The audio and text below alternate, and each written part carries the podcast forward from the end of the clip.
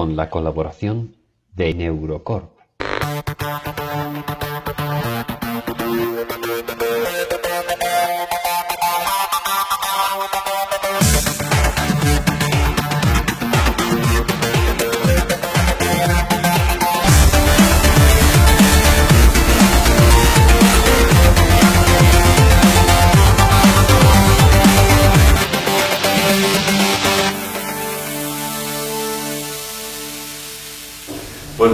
Y bienvenidas a un nuevo episodio de Engrama. Hoy están con nosotros Rosa María García y Ricardo Pascual y bueno, vamos a hablar un poco de psicología, de ideología, de colectivo trans. Y para empezar, como hacemos en todas las entrevistas, nos gustaría que os presentarais brevemente. A Ricardo ya lo conocemos y es la quinta vez que se presenta. Pero si quieres añadir algo nuevo que quieras contar las otras y si no, pues eh, contarnos un poco quién sois.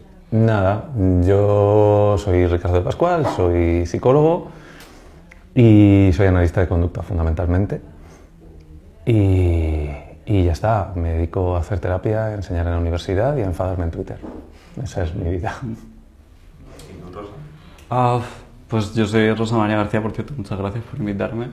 Y eh, trabajo de lo que me paguen, básicamente. Eh, traduzco, soy más o menos investigador independiente, est- estudié algo así como filosofía, luego hice un máster en sociología. Ahora estoy con el doctorado, que no estoy porque no tengo el tiempo, porque estoy trabajando para poder sobrevivir.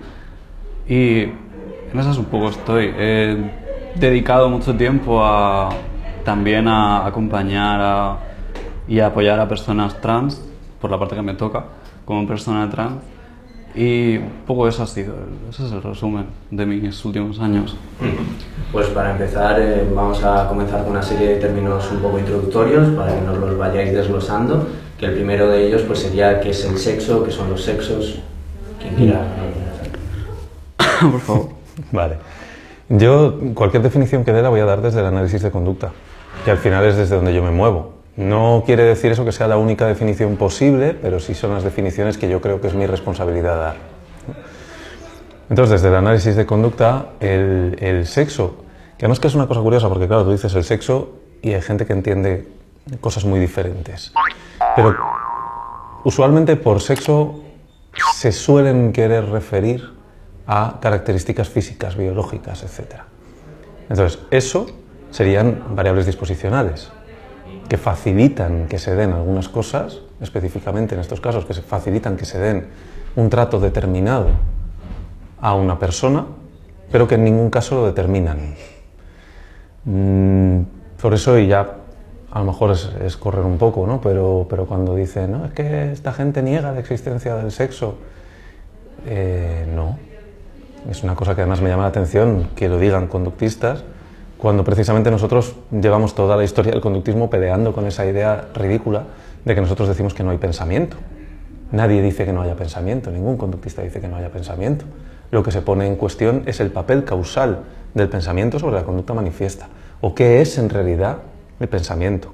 Cuando se dice, cuando decimos, eh, bueno, yo no he leído a nadie literalmente decir no existe el sexo, pero vaya, evidentemente nadie está diciendo no existen los genitales, no existe la realidad física del genital, no existe la realidad física del cromosoma o del marcador que les dé la gana.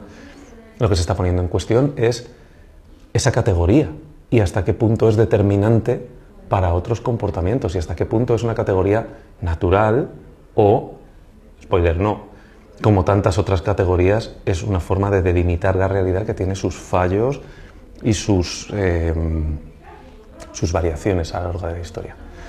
Pero vaya, por volver a centrar, desde el análisis de conducta, el sexo, como cualquier otra característica eh, física, es una variable disposicional. ¿Quieres agregar algo sobre ello? Ah, me parece muy guay todo lo que has planteado y me parece muy pertinente. Además, querría rescatar también esta cuestión de eh, los campos desde los cuales definimos, ¿no? porque muchas veces se habla de sexo en el vacío y parece como si habláramos de pues, los genitales simplemente, o pero resulta que luego mucha gente, la mayoría de gente, tiene una idea eh, abstracta, o sea, no es concreta, no es los genitales o eso, otros marcadores como los eh, diferentes cromosomas. Tiene una idea abstracta, más bien muy vaga de hecho, de qué, qué es eso del sexo, ¿no? Y como si el sexo fueran dos categorías muy concretas, que son hombre y mujer, cuando en realidad esa es una forma de definirlo que además pues, es problemática en la medida en que excluye de muchas maneras, ¿no? excluye a personas intersexuales, eh, a las que se excluye en la práctica a través de operaciones quirúrgicas a menudo innecesarias, ¿no? y esto es una realidad todavía en España. Hace falta, y esto es importante decirlo, y por esto también es importante hablar de la definición de sexo, muchas violencias precisamente están justificadas a través de eh, exclusiones en esta categoría de sexo, en cómo se plantea y cómo se define esa categoría de sexo. Cuando Donald Trump, cuando Víctor Orbán dijeron el sexo es una cosa que eh, aparece al nacimiento, que podemos desvelar al nacimiento, o incluso antes, con ecografías y todas estas cosas, y que está administrativamente fijado en dos categorías concretas. Hay una serie de violencias ahí, o sea, está demostrando a la hora de hacer eso que eso es una definición política, fundamentalmente, ¿no? Y por eso es, importante hablar de estos campos de definición. A mí, precisamente como intentan plantearlo de maneras tan abstractas, tan vagas, eh, me parece importante situarlo desde una perspectiva eh, amplia, desde una perspectiva crítica y específicamente de una perspectiva marxista. Y específicamente de una perspectiva marxista, donde podemos decir eh, de manera muy parecida al concepto de las variables disposicionales. Perdón, me estoy riendo. Sí, sí. Es, que, es que me acabo de poner nerviosa justo. Tranquilo, sí, tranquilo, pues vamos a parar un momento. Sí. Esto es, esto es raro. Lo que pasa es que, es que es un barrio muy barrio y este local ha sido muchas cosas antes. Sí. Entonces está la señora aquí entonces yo creo que es importante plantearlo desde una óptica marxista eh, que nos, nos ayuda a entender precisamente el sexo como una cuestión evolutiva, como una cuestión biológica, evidentemente, pero también como una cuestión social, como una cuestión fundamentalmente política, asociada a la reproducción, asociada a los cuerpos, asociada a las vidas en general y a cómo se estructuran estas vidas socialmente. Por eso en realidad cuando estamos hablando de sexo muchas veces también, de una manera o de otra, estamos hablando de género, digamos, que es un concepto que se, em, que se acuñó en este sentido, ¿no? En, con especialmente los estudios de Robert Stoller en los 60, 70, o con John Money en los 50, nunca me acuerdo muy bien cuál de los dos era. Em, y la acuñaron para decir, bueno, esto es una cuestión biológica, que es la del sexo, esto es una cuestión social, que es la del género, o es una cuestión social identitaria, ¿no? Y es importante plantear eso porque, aunque en buena medida no tenían razón, entre otras cosas, eh, John Money para probar su famosa teoría de que el, sexo, digamos, la sexuación del individuo era totalmente independiente de la identificación social eh, hacia ese, esa sexuación, hacia ese género, esa forma de manifestar socialmente esa sexuación y de entenderla. Eh, John Money pues, eh, acabó indirectamente, o muy directamente de hecho, con la vida de David Reimer, por ejemplo. Hay, y esto es una historia de tortura, de conversión prácticamente, que en su momento se entendió como un experimento y John Money estuvo durante décadas fingiendo que las cosas iban bien cuando David Reimer se terminó suicidando. ¿no? Esto es un poco lo que hay detrás. Cuando hablamos de categorías como sexo y género, en realidad hay detrás vidas que están en juego, básicamente. Por esto yo creo que es muy importante entender la cuestión política de fondo, entender la cuestión social y la cuestión política.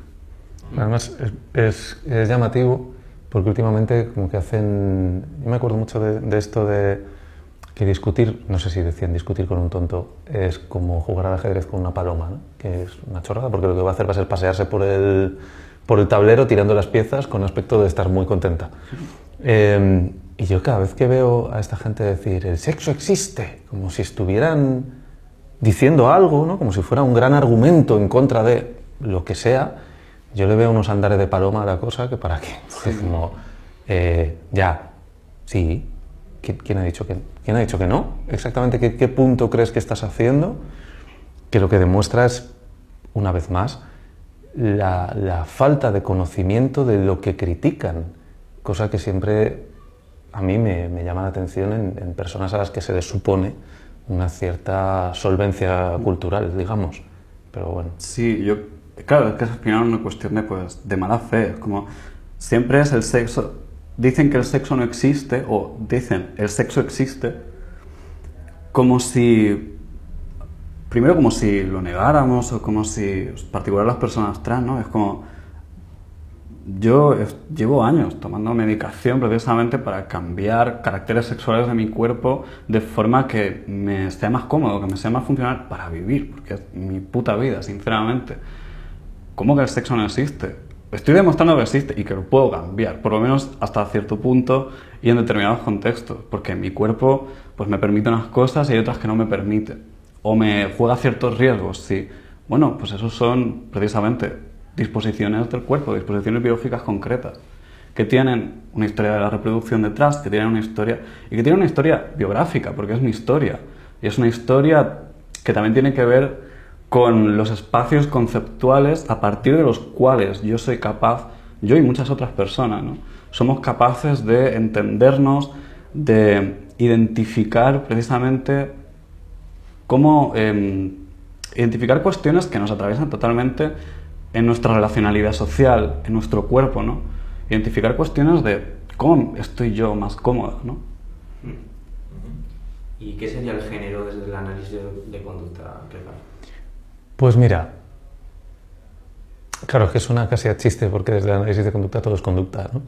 Pero, pero género, eh, desde mi punto de vista, al menos dentro del análisis de conducta, claro, eh, sería el conjunto de comportamientos a los que socialmente se les ha asignado, y con asignado quiero decir se han condicionado con, con una verbalización o con una definición concreta. ¿no? Em, vaya, algo comportamental. Comportamental. Comportamental no quiere decir aislado de lo biológico, porque no somos seres de luz, somos seres biológicos, ¿no? Entonces, que esto también, el género es totalmente independiente. Bueno, sí, pero. Sí, pero. Em, claro, desde el punto de vista del análisis de conducta, y aquí es que es, de nuevo, una definición tiene que darse dentro de un contexto determinado. Pero desde el punto de vista del análisis de conducta, la palabra mujer, la palabra hombre, no tienen sentido nada más que como un resumen de una serie de comportamientos a los que socialmente se les ha asignado ese nombre. ¿No? Es decir, desde el punto de vista del análisis de conducta. Y estoy seguro de que habrá analistas de conducta en desacuerdo conmigo, ¿eh? Y me encantaría ver por qué. Honestamente, no es un me encantaría irónico, es un me encantaría ver por qué. Pero desde el punto de vista del análisis de conducta, una mujer o un hombre son personas que se comportan de tal manera que la sociedad ha etiquetado como, es decir, acondicionado como hombre o mujer, simplemente. Igual que tímido, igual que alto, igual que bajo, que también son términos que se etiquetan socialmente. Nadie es alto en el vacío, por ejemplo. Nadie es hombre en el vacío. Lo es como referencia a otros repertorios conductuales. Y yo creo que, que, esa podría ser una definición mmm, bastante aproximada del, del, género desde el análisis de conducta, que es como cualquier otra conducta. Lo que pasa es que le ponemos ese nombre de género porque es el nombre con el que se entiende fuera de nuestro campo. Si no, para nosotros no haría falta ni siquiera precisar. Es otro repertorio conductual determinado, ya está. Yo creo que eh, muchas eh, personas se perderán, igual que con esta cuestión del género, igual que se perderán con, pensando en el análisis de conducta como si conducta fuera exclusivamente pues, eh, una forma eh, estereotipada de plantearse en sociedad, ¿no? como si fuera pues, una definición totalmente simplista, uh -huh. totalmente, bueno, reduccionista prácticamente, ¿no? cuando en realidad el género desde un punto de vista socio sociológico es una forma de estructurar la sociedad, de estructurar una sociedad eh, en relación a un ordenamiento sexual concreto, tiene que ver con la reproducción, pero es que también tiene que ver, obviamente, con la clase de aprendizajes, estas cuestiones conductuales que, en las que tú profundizarías mucho mejor que yo, desde luego. Eh, pero tiene que ver con estos aprendizajes, con desaprendizajes, que en realidad vuelven a ser aprendizajes, ¿no? Es otra forma de, de llamarlos. Tiene que ver con cómo está atravesado tu cuerpo por esas violencias, tiene que ver con cómo, con cómo te entiendes en sociedad, pero entenderse en sociedad también es entenderse corporalmente y es entenderse en muchos sentidos.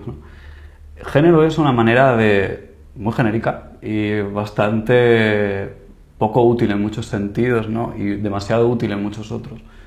Eh, por ejemplo, en cuestiones eh, jurídicas, cuestiones políticas, pues seguramente es muy importante hablar de género distinguiéndolo de sexo porque estamos en un campo concreto donde sexo podemos hablarlo como características sexuales, como un cuerpo sexuado concreto, y género podemos hablarlo como estas categorías que aparecen eh, socialmente, que no están despegadas del todo realmente de esa sexuación, ¿no?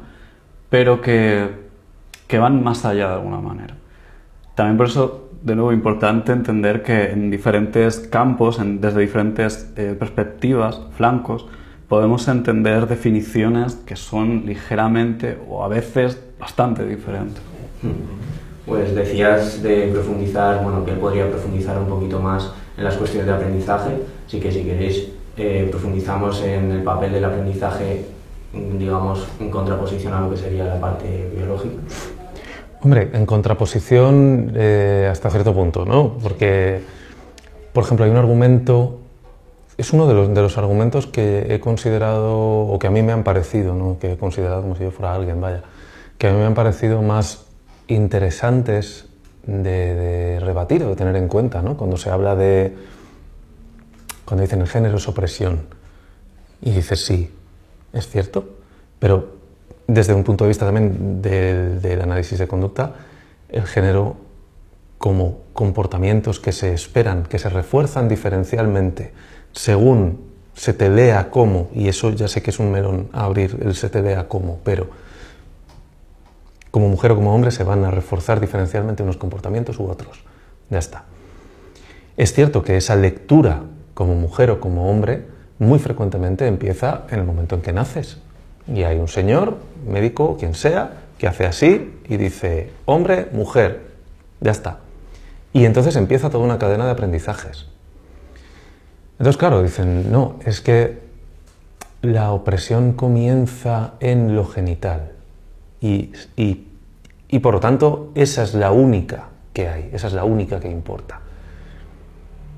Yo creo que, que no es así.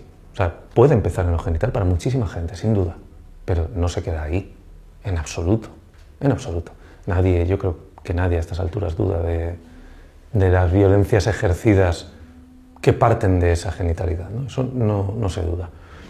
Pero si empezamos desde ese, desde ese momento en el que se comienzan a reforzar ciertas cosas, sí que tenemos estudios, por ejemplo, sí que hay estudios de eh, los niños cuyos padres o cuidadores eh, no utilizan mmm, expresiones tan marcadas eh, de, diferenciación, tardan más tiempo en nombrarse y en nombrar a las otras personas como hombre o como mujer. O sea, al final es algo moldeado y modelado. Vamos, yo creo que a estas alturas ya casi es una obviedad, que todos, todas hemos tenido experiencias en la que algún cuidador, sea profesor, sea padre, sea abuelo, sea quien sea, te ha dicho, si eres hombre, eh, no hagas esto que pareces una chica, por ejemplo. Con lo cual ahí se están dando una serie de aprendizajes curiosísimos. ¿no? Primero, se te está castigando un comportamiento. Pero además es que ese comportamiento castigado, y por lo tanto que probablemente elicite una emoción, vamos a decir, desagradable, se está asociando de forma pavloviana con lo femenino. Por lo tanto, lo femenino está mal. ¿no? Es más, tú te tienes que mover por evitación de lo femenino. Y lo mismo para ellas, por supuesto. Yo recuerdo haber visto en un autobús a una señora regañar a su nieta, pero muy alto y muy así, porque se había sentado con las piernas abiertas.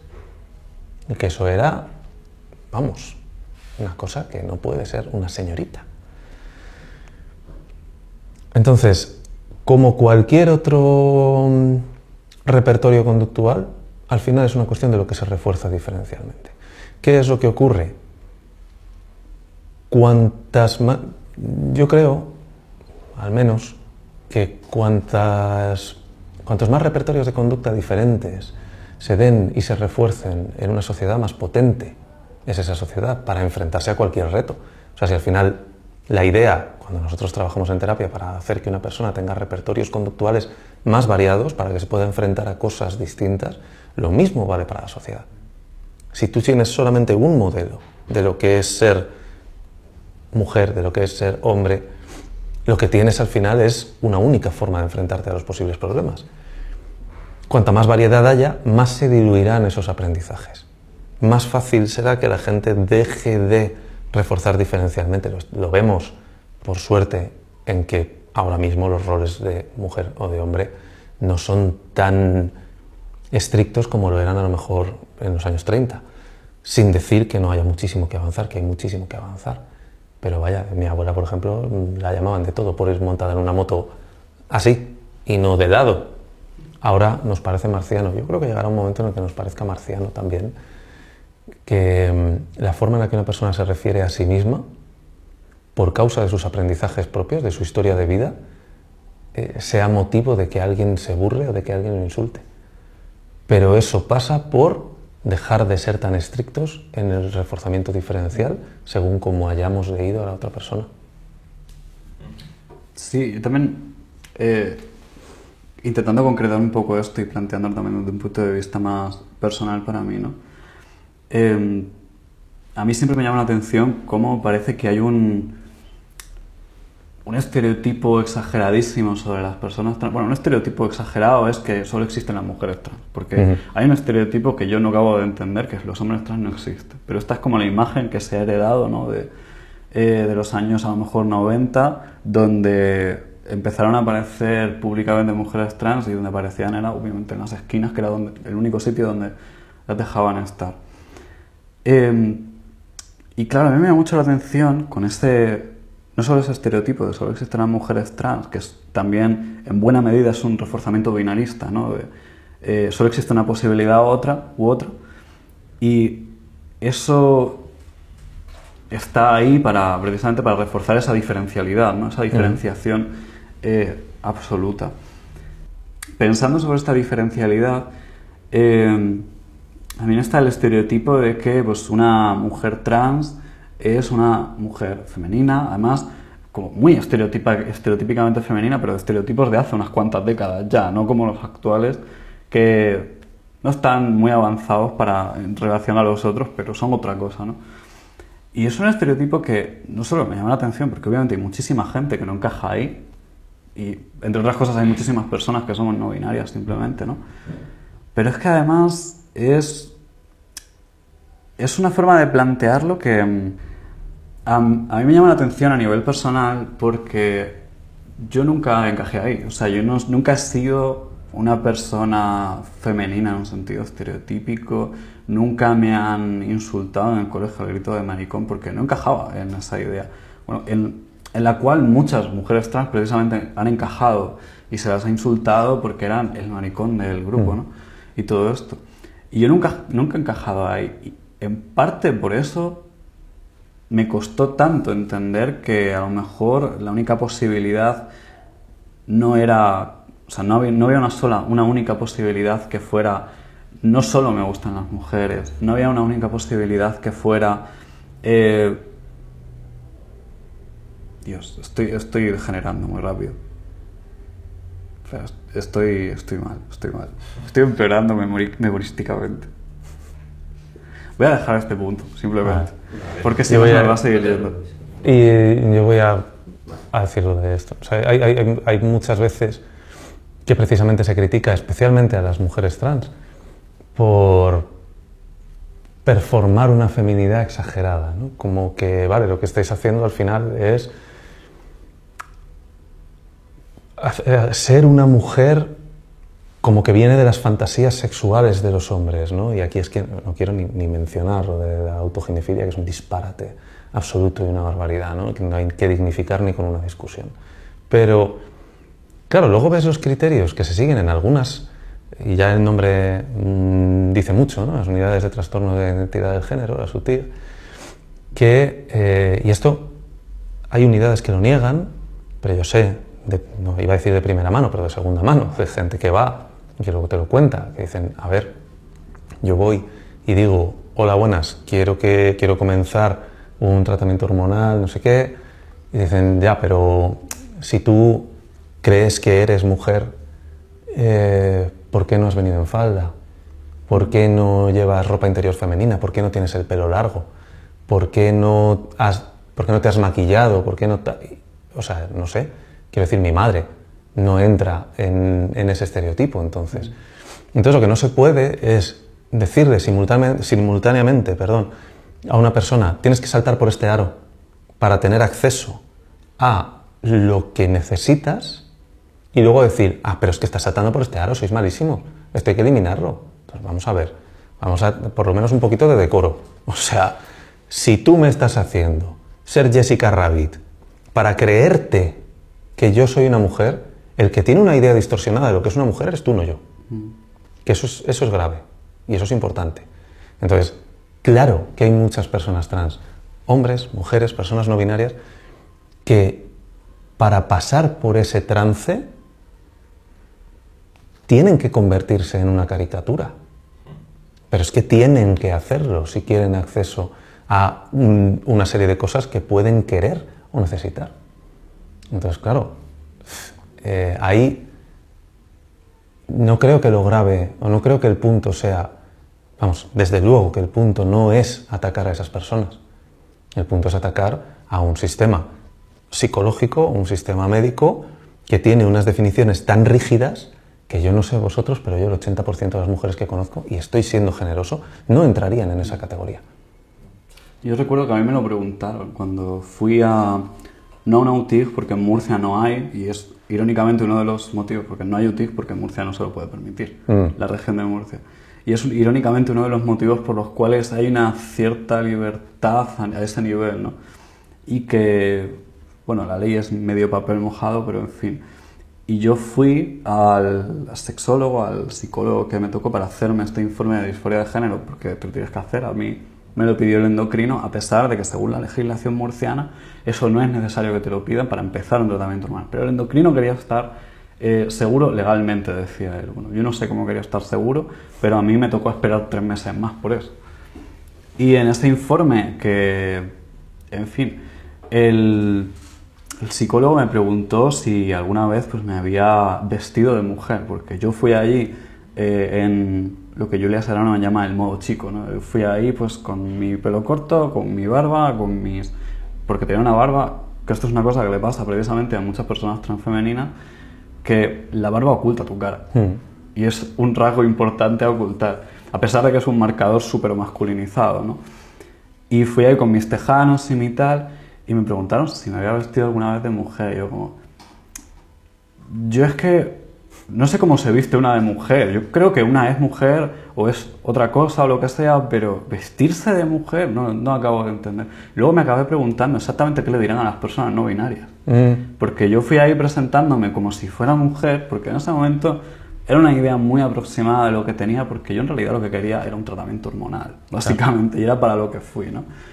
Eh, que luego además me, no solo me ha ayudado, es que me ha salvado la vida, y lo digo así. Pero si yo llego a presentarme como persona no binaria, exactamente qué me dirían. Seguramente me dirían, esos son cuentos, vete de aquí, coge la puerta y lárgate, ¿no? Cuando te decidas. Claro, Cuando te decidas, vuelves. y muchas personas no binarias, esta es la situación habitual, tienen que, cuando tienen que ir al, al psicólogo o al psiquiatra para que les dé ese papel, porque tienen que ir todavía, aunque haya legislaciones puestas, es que se les obliga. Y tienen que ir y la alternativa a presentarse como persona no binaria es presentarse como una persona binaria.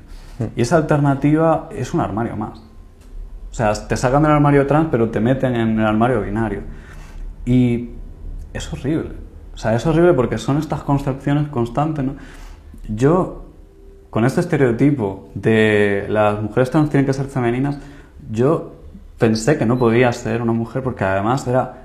Bueno, es que era el estereotipo de las mujeres trans no son mujeres, ¿no? Ujú. Y las mujeres trans nunca pueden ser guapas porque los, esos cánones están dictados desde normas cis, desde normas blancas, están dictados desde una serie de patrones estéticos concretos, por llamarlos así, ¿no?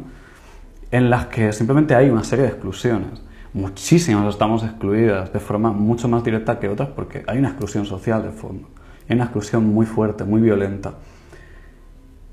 Y yo no, no me cabía en la cabeza la idea de que podía no ser un hombre, no ser un chico, porque me habían dicho toda la vida que era un chico, porque eso es lo que se refuerza constantemente, ¿no?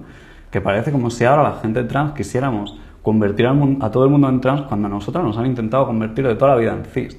Y a la gente cis se le refuerza ese aprendizaje constantemente, precisamente, ¿no? Y a mí no se me había ocurrido siquiera la idea, porque yo tenía un concepto de la gente transexual y era como, era un concepto abstracto de gente que odiaba su cuerpo, básicamente, ¿no? De gente que eh, quería, bueno, como nos dicen hoy en día muchas veces, mutilarse, ¿no? Como todos estos conceptos. Y era una idea tan alejada de la realidad, porque yo no conocía. Hasta los veintipocos años no conocía a una persona trans directamente en persona. La primera persona trans que conocí directamente, que yo supiera y que fuera abiertamente trans, fue mi actual pareja, que es Will, y que escuchándome hablar me dijo, es que todo esto me está sonando a que a lo mejor, piénsatelo, eres trans. Y yo, no se me había ocurrido pensarlo en la vida. Y había, según él me recuerda, porque yo nunca lo recuerdo, yo le dije en una de esas primeras conversaciones que había pensado en tomar estrógenos, pero que seguramente no me mejorarían nada. Pero había pensado antes eso, que nombrarme en otra categoría, que no fuera hombre, que era una categoría que yo ya encontraba incómoda, desagradable, me parecía, no sé, porque además pues yo me he criado entre, entre hombres precisamente y es entre hombres ciseteros, por desgracia, y es una cosa que no le deseo a nadie. En esos círculos que muchas veces hay de hombres ciseteros, donde a menudo se refuerza esa masculinidad, que no es una masculinidad decente, que es una masculinidad en detrimento de las mujeres, en detrimento de, del mundo en general, y en detrimento muchas veces de su propia humanidad. Un- eh, hace mucho tiempo estuve en un congreso eh, y una de las mesas que había era una presentación precisamente de profesionales, utilizo el término en su acepción más amplia, de una UTIG y presentaban casos. Yo en aquel momento tenía a, a una persona trans sentada a mi lado y, y claro, estábamos alucinando, alucinando. Había un caso que presentaba una chica eh, toda encantada porque lo había conseguido resolver, que ya, ya ahí hay una cosita un poquito problemática, ¿no? Pero bueno, vaya. Después de dos años que habían tenido una persona que iba y que, mm, bueno, pues que, claro, en retrospectiva, para las, para las personas con, con algo de conocimiento de este tema, a lo mejor que estábamos mirando era como tenías delante una persona no binaria. Eso era lo que tenías delante. Pero esta chica estaba, claro, yo no le podía dar ningún permiso ni ninguna tal para hacer nada, porque es que unos días me decía que quería ser hombre, otros días me decía que quería ser mujer, y otros días me decía que no estaba seguro de si era una cosa u otra. Se tiró así dos años. Y las, las- últimas diapositivas eran, por fin, yo qué sé, mm, Pepa eh, ya vino, eh, se había decidido, y vino con un vestido, y vino con el pelo largo, y vino habiendo decidido que se llamaba Pepa, y vino maquillada y diciendo que era mujer. Y entonces ya sí le dimos eh, acceso a tal, porque se había decidido. Y lo decían como, fijaos qué prudentes somos. Claro, yo digo, lo que hizo Pepa fue decir, voy a darle a esta gente lo que quiere para que me dejen en paz de una vez. Pero ¿por qué el estado de, no sé si decir de fluidez, pero ¿por qué no el ni lo uno ni lo otro puede ser un estado permanente? Puede serlo perfectamente. De hecho, en cierto sentido, todo el mundo está en eso, claro. Pero bueno. Ahora me gustaría que nos hablarais un poco también de la realidad de las personas trans, de las barreras que se encuentran en su día a día, de los mitos que hay en torno a todo este colectivo de personas, pues ya sea por experiencia propia o cosas que oís por la calle que están como muy, o en medios incluso, que están como muy, mucho. Hablando de barreras, eh, es una barrera permanente a tu existencia. O sea, es una barrera permanente institucional, es una barrera familiar muchas veces, una barrera que se levanta sobre las amistades, sobre, sobre todo tu entorno, ¿no? Que lo tienes eh, pues para que te apoye, para que... y que no está ahí, simplemente. Yo acompañé a una, a una compañera a denunciar a su familia precisamente porque le estaban amargando la vida. Y se tuvo que ir de su casa, se tuvo que ir de, de la región porque no podía vivir ahí. Se tuvo que ir a un sitio donde no sabía dó- cuándo iba a encontrar trabajo, porque no había tenido ningún trabajo, no tenía experiencia laboral. Tenía 21 años. Y se tuvo que ir a saber qué puede hacer. Se fue pues con una pareja suya, luego fue a una cupa. Esta es, es la primera barrera, o sea, es una barrera que tienes delante de las narices porque es tu propia casa. Y es una barrera tan brutal que te puede llevar directamente al trabajo sexual, sin ninguna clase de alternativa, sin ninguna clase de... a un trabajo sexual que puedes detestar profundamente con todas tus entrañas, ¿no? Y esta es la primera gran barrera con la que mucha gente se encuentra. Por suerte, en, cada vez más, esto es menos habitual. Antes era lo más habitual, ¿no? Y, cuando no era lo habitual había mucho miedo y la gente no lo decía. Esta es otra barrera que hay, que es una barrera emocional, por llamarla de alguna manera. No sé, es esta losa que cae constantemente sobre qué espera el mundo de mí, qué va a hacer el mundo conmigo, ¿no? Haga yo lo que haga y si hago una cosa. Y es un constante estar con la guardia puesta, porque si no, no puedes, y no puedes vivir así. Pero esa es otra barrera que hay ahí. Hay, por supuesto, barreras laborales constantes. Yo cuando hablo con personas no binarias, precisamente, eh, ahora mismo no recuerdo muchos casos, pero estuve, porque estuve hablando con mucha gente para escribir un libro que vamos a sacar con Caótica, a ver cuándo lo puedo terminar de escribir, cuándo lo podemos sacar. Eh, pero hablando con compañeros, pues me comentaban la clase de situaciones que tenían. Había muchas personas trans una persona trans entrevistada por, una mujer trans particularmente, entrevistada por él, eh, un, un equipo que investigaba para el eh, Instituto de las Mujeres hace unos años. Esta era una mujer trans de 42 años y decía, no nos quedan en ningún lado, o sea, lo único que nos queda es la calle, básicamente. Esta es una barrera muy pesada también, muy importante. Hay una, por hablar de otra clase de casos, ¿no? Hay una barrera también sanitaria permanente donde pues está ese, eh, lo que se suele llamar el gatekeeping, ¿no? Ese filtro institucional constante de tienes que pasar por este aro y tienes que pasar por este aro y tienes que eh, inventarte una historia de tu vida constantemente y ver si los prejuicios de ese señor, de esa señora, le dan como para darte un informe que en realidad tú no necesitas conforme tú tienes una enfermedad que es la enfermedad de ser trans o de mariconismo extremo, como me gusta llamarla, de mariconismo hardcore.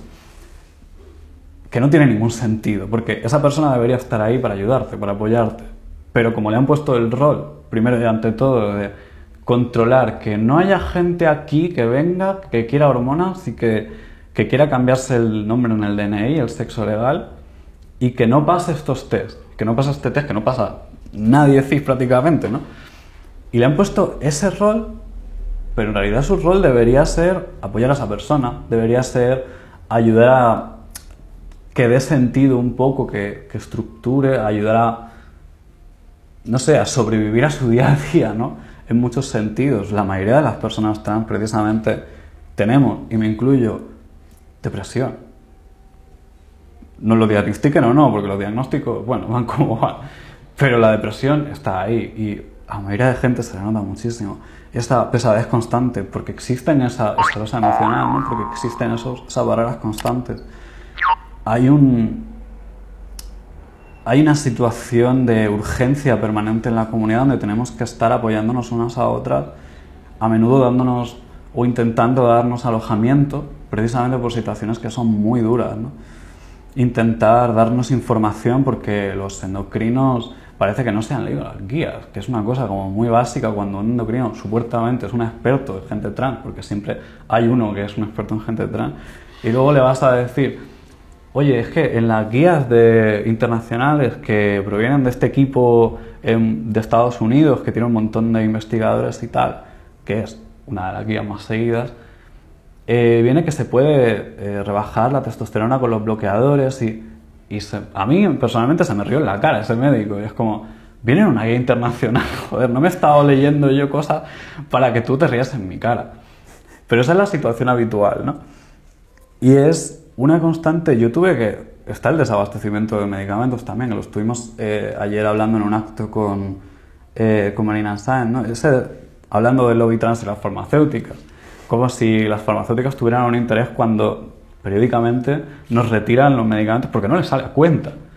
Que yo un día, después de que me retiraran dos medicamentos, fui a coger Climen, porque digo, tengo muchas amigas que están con Climen, no va a desabastecerse. Hay mucha gente que lo utiliza, pues a la semana dejo de haber. Hay, es una constante, ¿no? Y es una constante en prácticamente cada frente de la vida. Por no hablar ya, pues, no solo de las personas no binarias, por no hablar solo de las personas menores, que son personas que dependen directamente en sentido social, en sentido económico, su puta vida entera, porque, porque viven en casa de sus padres y dependen de ellos. Y dependen de los prejuicios de ellos. Y esto lo entiendo en la sociedad en la que estamos. A lo mejor tenemos que cambiar otra cosa, yo creo también. Pero es una situación de vulnerabilidad tan cortante, tan directa, tan, tan absoluta, ¿no? Por no hablar de las personas migrantes. Es que aquí hay pesos añadidos constantes, ¿no? Las personas que solicitan asilo y les dicen, bueno, pero tú puedes... Vale que tú eres una persona trans. Porque siempre están con ese tono de supuestamente y le dicen, pero puedes fingir que no lo eres. ¿Cómo que puede fingir que no es? Es su vida, es su salud, es su existencia. Su existencia personal y social, que es lo mismo también. Y es una losa constante también sobre el trabajo, sobre las personas migrantes, ¿no? Sobre el trabajo, sobre qué trabajos se reproducen, en qué trabajos te permiten. Es una constante. Y cada vez, porque aquí hay violencias que se cruzan, ¿no? Y cada vez que nos adentramos más en esas violencias, en, esos cruces encontramos violencias más pesadas, más directas, que se pelean de otra forma y con las que muchas veces las personas están que no pueden hacer nada realmente. Y nos agrupamos y aún así nos cuesta la vida porque somos precarias, precisamente. Porque no tenemos casa, porque nos falta un mes de alquiler. Porque, eh, pero yo menos mal que precisamente mi, mi editora me pasó el pago este mes porque yo tenía menos 23 euros en la cuenta a principios de mes y tengo que pagar un mes más de alquiler. ¿Cómo cojones voy a pagarlo si tengo menos 23? ¿A quién le tengo que dar los 23, por cierto? Que yo nunca lo supe. Pero en fin, estamos todo el rato así. Y si estamos todo el rato así, ¿cómo vamos a...? No, es que mantenemos nuestra propia supervivencia a través de otras precarizadas. Y es una situación constante en la que las, a lo mejor la situación, desde luego, no es tan violenta de forma agresiva, de forma como lo era hace 10, 15 años solamente, porque la cosa ha cambiado muchísimo. Pero esas losas siguen estando ahí, ese peso sigue estando ahí. Y la gente lo sigue enfrentando todos los días, porque es, es, su vida. No es algo de lo que puedas, como luego hay mucha gente que dice, no, porque la identidad es una cosa, no es tu identidad. O sea, la identidad no es una cosa que te hayas sacado, como si yo me pudiera identificar como una patada de jamón. La identidad es tu puta vida, es tu existencia. Y es algo en el que te va el día a día. Y por eso y yo a veces he hablado de, de comunismo, porque yo soy comunista y lo he planteado en unos términos tan simples como yo quiero una cotidianidad digna. Y el comunismo es un medio para conseguirlo. A mí me da igual cómo lo llamemos. Yo lo que quiero es eso. Es una vida, bueno, como dicen eh, estas filósofas como Judith Butler, una vida que sea digna de ser vivida, que sea una vida decente, una vida digna, ¿no? Simplemente. Y ahí, como mm, como parte de ese muro que muchas veces, como al final como psicólogo, pues qué es lo que ocurre, que se supone que mi papel precisamente es de alguna manera certificar que esta persona es lo que dice que es. Y a mí me parece una cosa peligrosísima, porque al final yo lo que estoy haciendo, punto uno, ¿quién soy yo para certificar que nadie es una cosa u otra? Punto dos, yo lo único que podría decir es, esta persona física y conductualmente se parece a las otras personas se parece física y conductualmente a otras personas que en mi historia de aprendizaje han llamado mujer. Pero ya está, no puedo decir otra cosa. Y francamente yo no, creo que yo tenga que tener esa autoridad para decirle a alguien lo que es o lo que no es. A mí me viene una persona y me dice, yo qué sé, me viene una persona que mide un metro veinte y me dice, soy alto, y yo le voy a decir, ¿en qué varemos? ¿Bajo qué condiciones te autodenominas alto? Y vamos a ver. Pero a mí una persona me viene y me dice, soy mujer, y yo digo, encantado, ¿cómo te llamas? porque creo que ese tiene que ser mi papel. O sea, es que volvemos a lo de antes, eh, poner aros sistemáticamente para que la gente los tenga que pasar, para conseguir una especie de validación social que está basada al final en unos, en unos estereotipos tremendamente rancios, es una forma de ejercer un poder totalmente indigna, desde mi punto de vista totalmente indigna. Y, hombre, yo me he encontrado con personas trans en situaciones realmente muy fastidiadas. En realidad, cualquier, en general, lo que dicen los estudios es que el colectivo LGTB en general tiene mucha peor salud mental, no tense las comillas, que el resto de la población. Que eso, claro, luego hay gente que dice, pero si es que estáis fatal de la cabeza, como ya, por tu culpa. si, si tú me dejaras en paz, yo estaría tan contento que los problemas psicológicos no vienen de dentro, no vienen de ay, se me han desarreglado las endorfinas o lo que sea, no. Viene de mi interacción con el entorno. Si el entorno sistemáticamente me maltrata y me oprime, obvio que voy a tener problemas. Evidentemente, pero eso no es porque yo sea trans, porque sea eh, mariconismo extremo o hardcore, o porque sea una lesbiana que va con el pelo rapado. Mm, o sea, no viene por eso. Viene porque la reacción del entorno ante eso es de ejercer una violencia a la que yo tengo que sobrevivir. Y hay muchas veces que te encuentras como terapeuta diciendo cosas que son profundamente insatisfactorias. Porque, claro, también muchas veces cuando hablan en contra de los queer, eh, al final lo que dicen es, es que vivís en un mundo de fantasía. no, perdona. Que vivir en un mundo de fantasía eres tú, que estás hablando de abolir el género. Muy bien, cojonudo. ¿Cuál es el primer paso? Por favor, dime cuál es el primer paso. Y vamos a ello. ¿Cuál es el primer paso? Ahora, si el primer paso es pisar el cuello a la gente que precisamente con su propia existencia demuestra que el género es totalmente arbitrario, no vamos a estar de acuerdo de ninguna de las maneras, ¿no? Pero si yo al final lo que tengo que decirle a una persona trans que está sufriendo eh, que la gente de su entorno, por ejemplo, frecuentemente utilice los pronombres que, que no deberían utilizar o le llame de una manera que no debería llamarle, al final te encuentras diciéndole a esa persona, de alguna manera tienes que aprender a vivir con esto. Pero porque la alternativa es estar sufriendo todo el día. De alguna manera tienes que aprender a que cuando tu madre por cuarta vez te llama de una manera que no te tiene que llamar, que tu reacción en lugar de tener que irte a tu habitación y encerrarte y no salir tres días, pueda ser hacer así, poner los ojos en blanco y decir, me llamo María, mamá. Y ya está. Digo que es insatisfactorio porque al final es decir, tienes, vas a tener que vivir, vas a tener que convivir con este tipo de, de trato toda tu vida.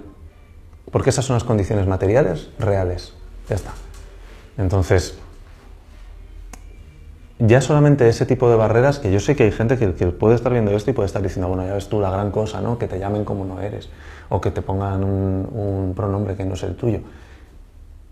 Que te lo hagan a ti. Vamos a ver. Todo el día, ¿eh? Todo, eso es, todo el día. Y es firmar contratos, y es mirar la cuenta del banco, y hay un nombre que dices, llevo cuatro años, 20 años, me da igual, sin utilizar este nombre, porque siguen insistiendo en que ese es mi nombre cuando no lo es. Mi, yo tengo un título en filosofía, un título en sociología, con un nombre que no, o sea, que no, que no va a existir dentro de, en cuanto me den el cambio de nombre, que llevan un año de retraso, ¿no? otra barrera que hay precisamente, ¿no? Ese título es falso, o lo va a ser de aquí a un año. Entonces, ¿en qué estamos? Porque además yo tengo que pagar un dinero. Cuando... y es una constante. O sea, si fuera que lo dice alguien en la calle una vez, en toda la vida, dices, esa persona, ¿qué problema tiene? ¿Qué le ha pasado esta mañana para que ahora esté así? Pero si pasa constantemente, es como, ¿qué problema tengo yo? Y es ese refuerzo constante que hay. Es una presión constante, nadie puede reaccionar con tranquilidad a una presión constante. Entonces, claro, lógico. Luego cuando hablan de, que además se utiliza muchas veces, yo lo he visto muchas veces utilizado, te voy a contar a ti, en, redes como arma arrojadiza, ¿no? Como decir, bueno, pero si a partir de los 30 lo más fácil es que estéis muertos ya, porque os hayáis suicidado, por lo que sea. es ejercer una violencia ya tan extrema, tan, tan brutal. Dices, sí, por, por culpa de gente como tú. O sea, esto no es una cosa de que estoy desarreglado y entonces me tiro por un puente. Esto es una cosa tuya, tu responsabilidad. Pero bueno. Regodearse en la, en la crueldad propia es algo muy fascista, seguramente. Sin duda, sin duda. Y lo hacen todo el tiempo, vamos. ¿Y cómo es el estado de la transfobia en, en otros países? En, en el resto de Europa, por ejemplo. No podría decirte mucho, tengo algunas lecturas superficiales. eh, lo que más información tengo es sobre el Reino Unido y Estados Unidos, por la parte que me toca por mis traducciones, y pues, sobre todo porque hay una conexión muy directa en, en el- los razonamientos y en la violencia transfoba, transodiante más organizada de España y el ámbito anglosajón. ¿no? Y en particular en, bueno, en el Reino Unido, para empezar, el acceso sanitario es una risa. Vas por obligación a, un- a una cita eh, en la que te hacen esperar a lo mejor año y medio, que eso parece como si fuera Madrid. Y, y te hacen una evaluación, luego te tienen que hacer otra evaluación para asegurarse. Aquí el papel que tienen la SUTIC, ¿no? Pero ahí todavía hay menos acceso y es un acceso mucho más tardío, mucho más complejo. Luego por eso la mayoría de gente eh, pide hormonas de fuera, gastándose un pastizal, porque si las pides, pues seguramente, por ejemplo, como aquí en España, la seguridad social paga muchas alternativas. Muchas, y digo muchas, pero en realidad no tantas. Pero si tienes que estar cinco años, cinco años esperando a que te den los papelitos, eh, vas a tener que comprar y vas a tener que buscarte, que buscarte alternativas, aunque sea para sobrevivir como puedas. ¿no? Y en, en Estados Unidos en particular, y quiero centrarme en Estados Unidos, hay una serie de eh, legislaciones que han ido saliendo estos últimos años o que se han ido proponiendo, ¿no? que son, son tan brutales, son tan trágicas, tan dolorosas. Y, y el culpable es el Partido Republicano, ¿no? Es el Partido Republicano que se fue aupando con Trump en esa dinámica eh, más aparentemente outsider, pero que es sistema puro, ¿no? Pero con esa vertiente fascista que, que lo caracteriza. Y desde entonces no se han bajado del carro y han seguido constantemente con esas. Eh, era un intento que probablemente aquí Vox eh, seguramente no solo lo ha intentado, sino que seguramente intenta extenderlo todavía más. ¿no? Y ahí hay una serie de legislaciones y de propuestas brutales. Todo empezó porque eh, querían prohibir a la gente trans eh, entrar en los espacios públicos como baños y vestuarios eh, de su propio género, ¿no? Pero que ellos entienden que no, porque entienden que la gente trans no existe en realidad, ¿no? Y eso es directamente expulsar del espacio público. Eso es algo gravísimo. Es algo. Ayer Marina lo estuvo comentando en el acto diciendo: Tengo una amiga de Estados Unidos que se le, aplica, le aplicaron esta normativa. No solo que no pueda ir a ese baño, es que no puede ir al, al otro tampoco porque es un riesgo muy importante y no tiene alternativa porque además eh, si se compra un. eh, ¿Cómo se llama? Un. Eh, para mear en el. Un urinal, gracias. Eh, me decía, si se compra un urinal eh, en la oficina, que no es precisamente algo muy limpio, está contra una normativa. Entonces es, no tiene espacio. Y no tener espacio para mear es no tener un espacio público donde trabajas tú. Es que, a ver, ¿quién se pasa sin mear? No sé, 12 horas, por ejemplo, que estás en un sitio... No se puede. Mucha gente trans lo hace, de hecho. Muchos menores trans en los colegios lo hacen. Hay un puñado de estudios que hablan de esto en Estados Unidos. Aquí en España, por lo que sea, todavía no se han hecho. Todo empezó con esta clase de legislaciones hablando de los deportes. De los deportes no de élite, que es un poco ridículo que a la gente se le prohíba cuando esta discusión es tan absurda, sinceramente, pero es que prohibían directamente los, que la gente trans, los menores trans, participaran en deportes con compañeros, con compañeras de su mismo género en el instituto. En- y es que son sus amistades. O sea, estás prohibiéndole estar con sus amigas, joder. Eso es grave. Pero es que además pusieron una legislación en la cual si había, en estos mismos deportes de instituto, si no recuerdo mal, o de universidad, hay una diferencia en Estados Unidos, esto es importante de alguna manera, no lo recuerdo muy bien. Pero si había alguna ambigüedad detectable eh, visualmente en la persona, se le podía hacer un, lo que llaman un, lo diré, Un examen genital. Sí, gracias. Un examen genital. Que un examen genital a menores de edad. Eso es puerta de entrada para abusos sexuales de toda clase, para empezar. Porque esa persona no tiene por qué enseñarte los genitales. O sea, porque ¿quién eres tú? ¿Un cura? O sea, esa persona no tiene por qué enseñarte los genitales. Eso es una humillación directa, ¿no? Y además, fin. Claro, esto es algo que el Partido Republicano apoya directamente. A mí no me sorprende nada, pero bueno. Absoluto. Todo empezó así, porque era la excusa, sobre todo para crear un pánico social de las personas trans, bueno, los hombres vestidos de mujeres quieren ir a los baños de mujeres, como llevamos haciendo toda la vida. Porque lleva existiendo género trans desde hace mucho tiempo. Prácticamente desde que existe la gente, que es una cosa bastante importante, ¿no? Y querían desarrollar este pánico social y lo hacían todo por ese... No solo era un expulsar del espacio público, era, una- era un expulsar del discurso público. De aquí esta gente es peligrosa, ¿no? Y el relato del peligro social para la familia y particularmente para los niños, que hace unas décadas estaba sobre todo sobre los hombres gays, se pasó a las mujeres trans. Hay un estudio maravilloso de hace eh, cuatro años de Amy Stone que habla de esto, de cómo analizando la publicidad que planteaban estos partidos y estas entidades homófobas y transfobas, vieron que había habido un cambio exageradísimo en, esa narrativa. Esa narrativa se dejó de aplicar a los hombres gays y se empezó a aplicar a las mujeres trans directamente.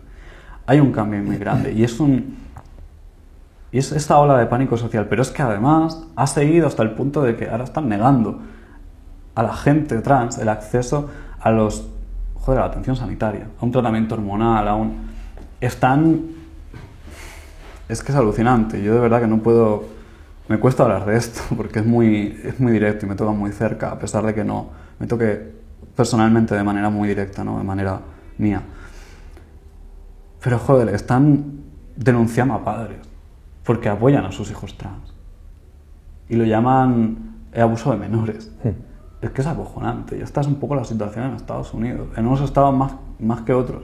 Hay estados que afortunadamente y por lo que sé se están eh, formando una alianza institucional de alguna manera contra esto, ¿no? Porque son estados demócratas donde más o menos tienen, pues no sé, son liberales en algún sentido y protegen. Pero estamos hablando de que la gente está... Hay desplazamientos forzados porque hay menores trans y las familias que los apoyan tienen que irse de ese estado, donde tienen a sus amistades, donde tienen su trabajo, donde tienen su vida. Es, es que estamos hablando de una situación trágica. Eso es lo que está pasando en Estados Unidos. En el Reino Unido no está mucho mejor, o sea, por lo menos todavía no han tirado para atrás lo poco que tienen. Eso es la parte que yo sé, que yo conozco pues más o menos de lo que puedo ir leyendo. A mí hay una cosa que me llama la atención ahí, y es que la gente no se da cuenta de que cualquier colectivo minoritario que llame la atención por algún caso, sobre el que se empiece a legislar de esa manera, o sea, está ejerciendo la función de canario en la mina. Además, siempre ha ocurrido. Se coge a las personas del colectivo LGTB, en concreto en este caso a las personas trans, y se empieza a, mm, a señalar lo que, lo que tú estabas diciendo, ¿no? el pánico social, el pánico moral al que, por desgracia, estamos acostumbradas, acostumbrados, acostumbradas ¿no? en el colectivo, que siempre seas como la persona de la que hay que sospechar, porque algo malo estás tramando, porque eres muy raro. Entonces, vas a pervertir niños. Coño, vamos a ver. El otro día no, me acuerdo quién leía. Era una, persona americana que decía por favor, o sea, la gente cis lo que tiene que entender es que esto no va solo de la gente trans, que esto va de todo el mundo. Porque al final lo que estás haciendo, lo que estaba diciendo Rosa ahora, si tú dices, si hay alguna ambigüedad se pueden hacer exámenes genitales a los niños. Dices, ¿cuántas ambigüedades os vais a encontrar? Las que queráis encontrar. Entonces, ¿qué es lo que estáis diciendo? Si yo no quiero que a mi hija un señor le haga un examen genital, es decir, no, hija, no, el pelo largo lo llevas, ¿vale? Ropa femenina, pinta para que no haya ninguna ambigüedad. Al final lo que se estaría haciendo es generar de nuevo la idea de tienes que ser, hay una forma de ser un hombre, hay una forma de ser una mujer. Cualquier cosa que se salga de eso es sospechosa.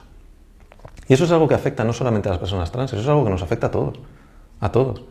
Entonces, todas estas legislaciones, todo esto, toda esta... mm, además es que hablan de ello como con, con un asco mal disimulado, en realidad.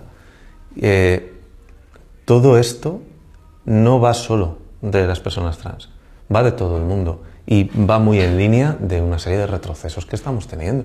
Les viene genial que haya gente que diga, yo qué sé, ¿y por qué la seguridad social, cubre las hormonas pero no el dentista? O sea, que es como de estas cosas que dices, ¿y por qué existen los melones y hoy no hay café en mi casa? Nena, yo qué sé, ¿sabes? Dale una vuelta tú. Pero lo que tendrías que estar haciendo es pedir que cubra el dentista.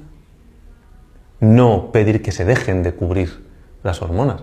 ¿Qué es lo que ocurre? Que si tienes a un partido o varios diciendo, esto es un caprichito neoliberal, de gente que un día se levanta de pronto, porque la cosa es así, ¿no? O sea, un día te despiertas y dices, ¡Ah! soy mujer, ahora quiero hormonas, voy para allá. Entonces, este caprichito se lo pueden quitar. Total, yo que sé, que se disfracen en Nochevieja de mujer o así, como hacen muchos señores, ¿no? Ese discurso es peligrosísimo. Es una cuesta abajo muy, muy resbaladiza. Efectivamente, Estados Unidos, que como siempre es básicamente una distopía, pues mm, ya lo tienen ahí. Pero en Inglaterra había no hace mucho, y corrígeme si me equivoco, porque a lo mejor me equivoco, eh, que estaban celebrando una posible modificación de la ley que, entre otras cosas, subía la, edad eh, para el aborto. Porque iba metido también cosas antitrans. Es como, ¿hasta qué punto estás dispuesta a renunciar a tus propios derechos que han costado sangre, literal, sudor y lágrimas, con tal de pisar el cuello a la gente trans? ¿Y por qué? ¿Dónde está el problema? ¿Cuál es el problema? El problema es que te da repelús. Entonces el problema lo tienes tú, no esta gente. Siguiendo con los temas del deporte, por ejemplo, al final todas estas polémicas que ha habido en el, el deporte de élite, porque recientemente además una nadadora trans había sido excluida, creo que de, la competición o no sé exactamente de qué, eh, al final porque veían injusto que pudiera participar porque tenía una serie de supuestas ventajas. ¿Qué opináis sobre, estos temas? Me parece tan ridículo eh, y tan infundado, gratuito. Realmente, yo y, me parece flipante porque es como si yo tuviera que construirme una opinión y yo me siento como si tuviera que construirme una opinión constantemente sobre todos estos temas, como si yo tuviera que justificar de alguna manera o fuera un deber permanente mío aprender sobre personas trans que están, cuando a mí nunca me ha interesado el deporte, sinceramente, me da igual. Y yo creo que los deportes de élite y de, este nivel de competitividad, pues a lo mejor deberían repensarse con estas cuestiones de políticas internacionales, todas estas cosas. ¿no? Yo creo que hay, hay, melones que abrir que yo tampoco sé exactamente cómo abrirlos o de qué tratan, porque pues, no me interesa eso directamente. Eh, y parece como si tuviéramos que, no sé, que vivir la vida de estas personas. O sea, el deporte de élite va a tener ventajas.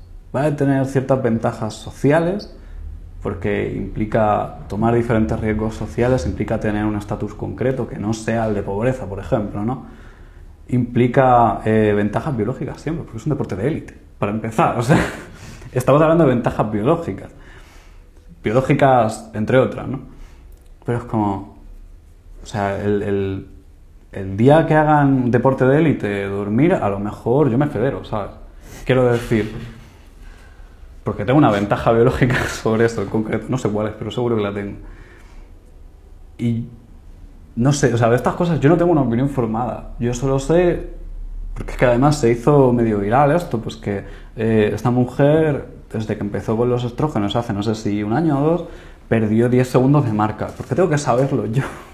Si no me interesa los deportes, no me comí un olímpico en la vida, es que me da igual.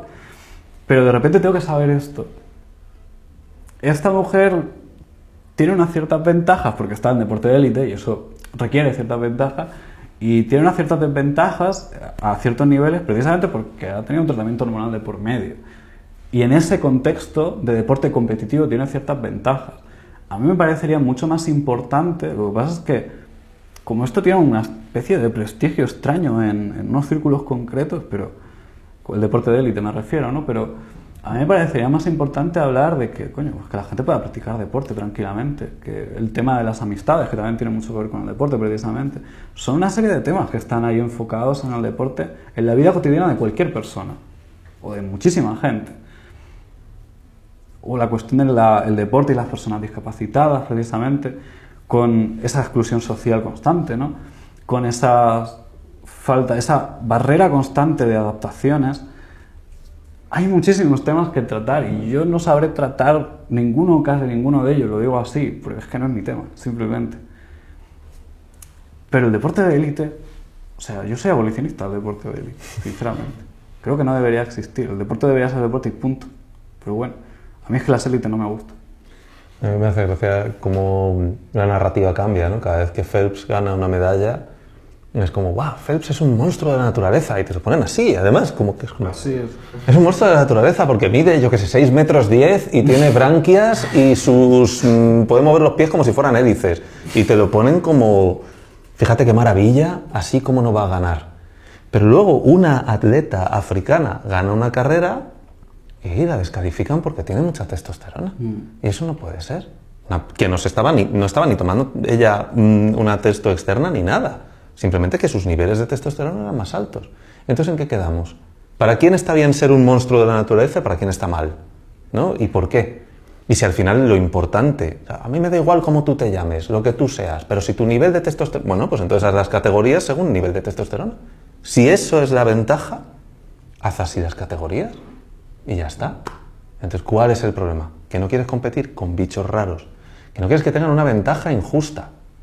Mira, vamos a ver, o sea, es que es, es cierto que la cosa tiene tintes, porque además eh, muy a menudo dicen, no tiene sentido ni legislar ni nada a, a favor, o en contra, sí, por lo visto, de las personas trans porque son una minoría estadística muy, muy pequeñita. Y entonces no tiene sentido hacer leyes para, para ellas, ¿no? Para ellas. De esa minoría estadística que te parece despreciable, ¿cuántas llegan al deporte eh, de élite? ¿Y cuántas ganan? Porque no hay más que ver los palmarés. O sea, si esto fuera tan sencillo, llevaríamos años con Phelps con, con una peluca. Años. Y no es. Si es que hay muchas veces que, repito, lo de vivís en un mundo de fantasía. No, perdón, los que vivís en un mundo de fantasía sois vosotros. Pero además, muy claramente. Porque si esto fuera tan sencillo, si esto fuera tan fácil, esto que se te ha ocurrido a ti, Antonio, senta en tu casa diciendo, ah, claro, entonces yo con decir que soy mujer, ponerme un bikini y tirarme en la piscina olímpica, gano. Punto uno, hazlo por favor, nos vamos a reír muchísimo. Punto dos, ¿de verdad crees que has tenido la gran idea que no se le había ocurrido a nadie hasta ahora? Como cuando hablan, aunque sea un salto así de tema, de claro, es que ahora, si esto sale, si esta ley sale, eh, un hombre puede maltratar a su mujer y luego decir, no, yo soy mujer. Y entonces ya, no sé, eh, ¿qué? O sea, esto no es como decir cruci, ¿sabes? No, es como, no, no funciona así, claro, no funciona así. Y además, ¿de verdad crees que esto que a ti se te ha ocurrido en dos milisegundos de escuchar la, la- posibilidad, no se le ha ocurrido a la gente que está trabajando en esto? Si tú te rodeas de gente que intelectualmente son patatas, pues está muy bien, pero el resto de la gente a lo mejor no. Entonces, obviamente, sabemos que eso está contemplado en la ley, lo primero. Lo segundo, existe el fraude de ley. La ley, o sea, el, castigo es el que es. Eh, no ocurre. Nunca un violador ha necesitado disfrazarse de mujer para violar. Nunca un maltratador ha necesitado disfrazarse de mujer para escapar al castigo. ¿Por qué iba alguien a empezar un proceso así, a someterse a todas estas presiones sociales por una medalla? ¿Puede haber alguien que se lo plantee? Sin duda. Hay 200 millones de barreras hasta que lo consiga. Pues Ricardo, como decías al principio, eres analista de conducta Hmm. y últimamente pues ha habido una serie de polémicas relacionadas con el análisis de conducta y las personas trans. Y bueno, ¿es el análisis de conducta transfo? No. Eh, vamos a ver. Hay muchas personas que llevamos mucho tiempo intentando corregir, porque era un error, la percepción que se suele tener acerca del conductismo y del análisis de conducta como una cosa, vamos a decir, eh, tremendamente autoritaria o tal. Entonces, a mí me apena profundamente que todo ese esfuerzo eh, pueda verse afectado por personas, pues eso, de la talla eh, de, de Marino Pérez, a lo mejor, que hace una publicación que sí es transfoba, profundamente transfoba. Yo no estoy en condiciones ni tengo ninguna gana, desde luego, de, porque además es que sería, no sería correcto negar las contribuciones de Marino Pérez al análisis de conducta, porque están ahí y son las que son. Y eso es eh, indiscutible. Ahora bien, y esto ya no es hablar de, ellos, es hablar del análisis de conducta en general. El análisis de conducta tiene como objeto el comportamiento en todas sus, eh, facetas, cómo surge, cómo se mantiene, cómo se puede cambiar. Desde el análisis de conducta, cualquier... Eh, voy a estar diciendo conducta y comportamiento todo el rato, ¿no? Cualquier comportamiento se adquiere. Yo, por ejemplo, que estoy en algunas asociaciones de colectivo LGTB y demás, frecuentemente discuto con otros integrantes porque desde mi punto de vista la orientación sexual es algo aprendido. Igual que la, orientación sexual, igual que la identidad de género o cualquier tipo de identidad, son cosas aprendidas. ¿Estoy diciendo con esto que rechazo de plano la posibilidad de que haya alguna influencia biológica? No, me, no estoy en condiciones de rechazar eso de plano. Pero de entrada, mi posición, mi compromiso teórico es este, que es aprendido. Claro, inmediatamente cuando uno dice eso, lógicamente, una de las primeras cosas que saltan es, ah, entonces se puede cambiar. Entonces tú estás a favor de las, de las terapias de conversión, de las torturas de conversión, que dicen. En absoluto, para nada. Que algo sea aprendido no significa que sea modificable, puede ser modificable en un plano teórico, en un plano teórico de torre de marfil. Si yo vivo en una torre de marfil, me puedo creer que todo es modificable solamente porque todo es aprendido. Y eso no es así. O sea, si yo como terapeuta, por ejemplo, viniera un chico gay a decir, eh, yo quiero dejar de ser gay, lo responsable, fijaos, y no estoy hablando de corrección política, que no pasaría nada si estuviera hablando de ella, ¿eh? sino de corrección técnica. Lo responsable es decirle, no puedo. ¿Por qué? Porque aunque quisiera hacerlo, que lo ideal sería que ningún terapeuta quisiera hacer eso, desde luego, no tengo los medios técnicos para ello. No tengo el control contingencial suficiente como para moldear un comportamiento distinto. Al final lo que voy a hacer va a ser que lo pases mal para nada. O para unos beneficios que sean beneficios. Ojo, para unos cambios que se ha demostrado que en la inmensa mayoría de los casos se revierten. Que llega un punto en el que tienes una persona que está viviendo 10 años, a lo mejor que se casa, tiene hijos, y luego de pronto mmm, dice, no aguanto más esto, ¿Por qué? Porque la conducta es tenaz, porque no desaparecen los discriminativos, porque cambian otro tipo de cosas. Y yo creo además que tiene todo mucho que ver con, con una... Mm, con esta idea que tenemos socialmente, que igual es que tampoco se puede vivir de otra manera, ¿no? Es decir, necesitamos etiquetar para vivir, necesitamos ponerle nombre a las cosas. Frecuentemente nos olvidamos de que el nombre no solo describe, sino que prescribe.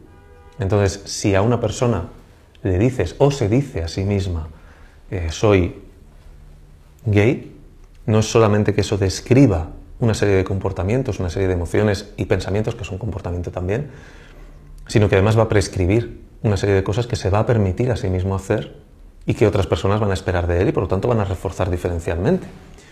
En un mundo ideal no tendría sentido el concepto de orientación sexual. En un mundo ideal pero no vivimos en ese mundo. En un mundo ideal no tendría sentido el concepto de identidad de género, pero no vivimos en ese mundo, vivimos en este mundo. Decir, he leído en alguna ocasión, pues no sé si a lo mejor a, Marino o a alguien más, ¿no? que, estar a favor del transgenerismo queer, que es otro palabra que se han sacado como para ponerle nombre a este dragón que se están inventando, ¿no? y ser conductista es incompatible porque implica eh, un esencialismo, que es como, ¿dónde te has quedado? ¿Dónde te quedaste? ¿En los 80?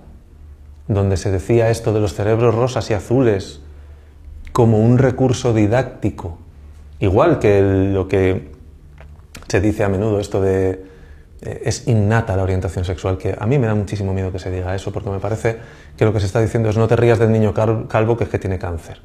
O sea, es no te metas con el maricón porque es que no lo ha elegido. No, ojo, cuidado. ¿Y si lo hubiera elegido, qué? ¿Dónde está el problema? Hay una diferencia fundamental. O sea, si está aquí, he nacido con ello, y aquí lo he elegido, por aquí está el aprendizaje, ¿no? Pero sobre todo es que al final es, de fondo es una cuestión ética, es una cuestión moral, es una cuestión, sí, ideológica. ¿Por qué es relevante que se haya elegido o no se haya elegido? Salvo que quieras modificarlo. ¿Por qué quieres modificarlo? ¿Por qué te parece más deseable una cosa que la otra? Entonces, claro, yo estoy, mi compromiso teórico es que la identidad se aprende.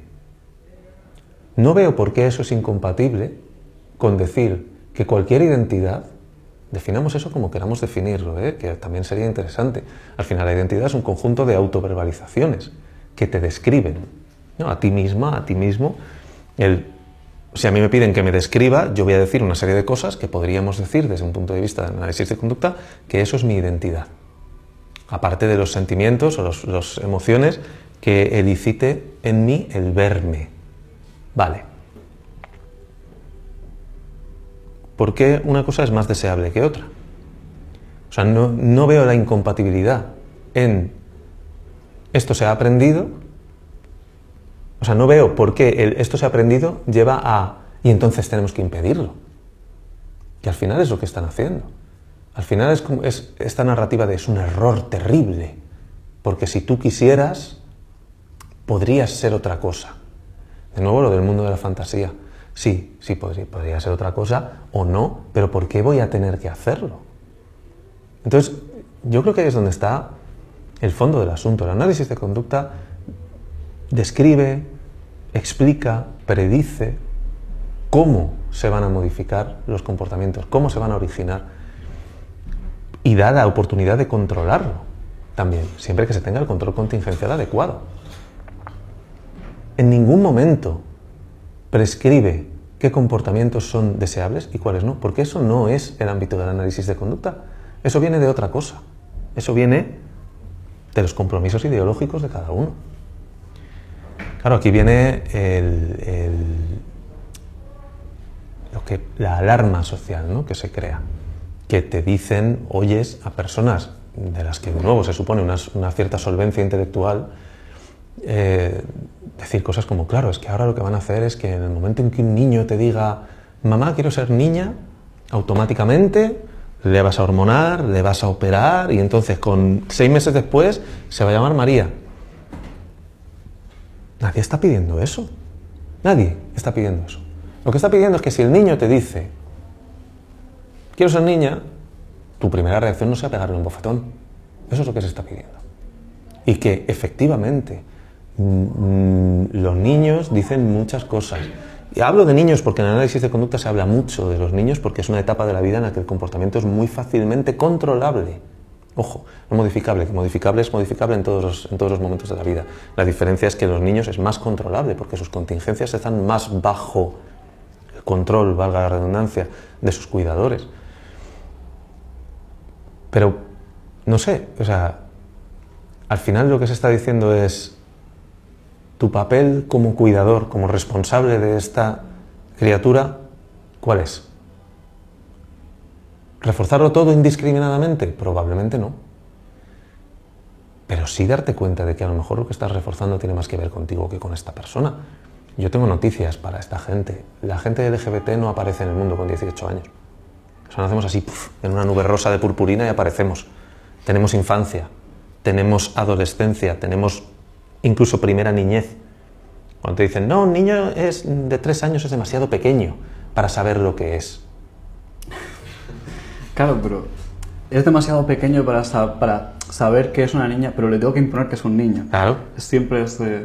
es, es, demasiado pequeño para saber que, mm, que es gay, pero no es demasiado pequeño para que le preguntes, ¿qué? ¿Ya tienes alguna novia? o sea, que todo eso parece perderse en anécdotas pero no lo es, porque todo eso moldea el comportamiento. Todo eso está de nuevo prescribiendo, qué susto. Todo eso está de nuevo prescribiendo, todo eso está de nuevo eh, reforzando diferencialmente unos comportamientos y otros. Entonces, ¿ese análisis de conducta transfobo? No, en absoluto se sigue de ninguno de los principios del análisis de conducta que haya de alguna manera que quitar la autonomía, que por cierto, la autonomía es uno de los derechos básicos de las personas que acuden y que buscan ayuda, pero en ninguno de sus principios se dice que haya que cortar la autonomía para ir por un lado y no por otro. Que no estamos hablando de gente que se quiere poner un cinturón de bombas y plantarse en callao. Estamos hablando de gente que quiere que la dejen en paz, con su forma de ser, con quienes son y ya está. Yo, no sé, eh, yo que no tengo grandes aspiraciones en la vida más allá de que me dejen en paz, eh, que no tengo ningún interés en llegar a ser ninguna luminaria de las artes y las ciencias, me parece que dejar en paz a la gente es algo bastante básico. Dicho esto, el análisis de conducta dota de una tecnología, mm, es decir, de, una tecnología mm, conceptual pero también práctica de modificación de comportamiento.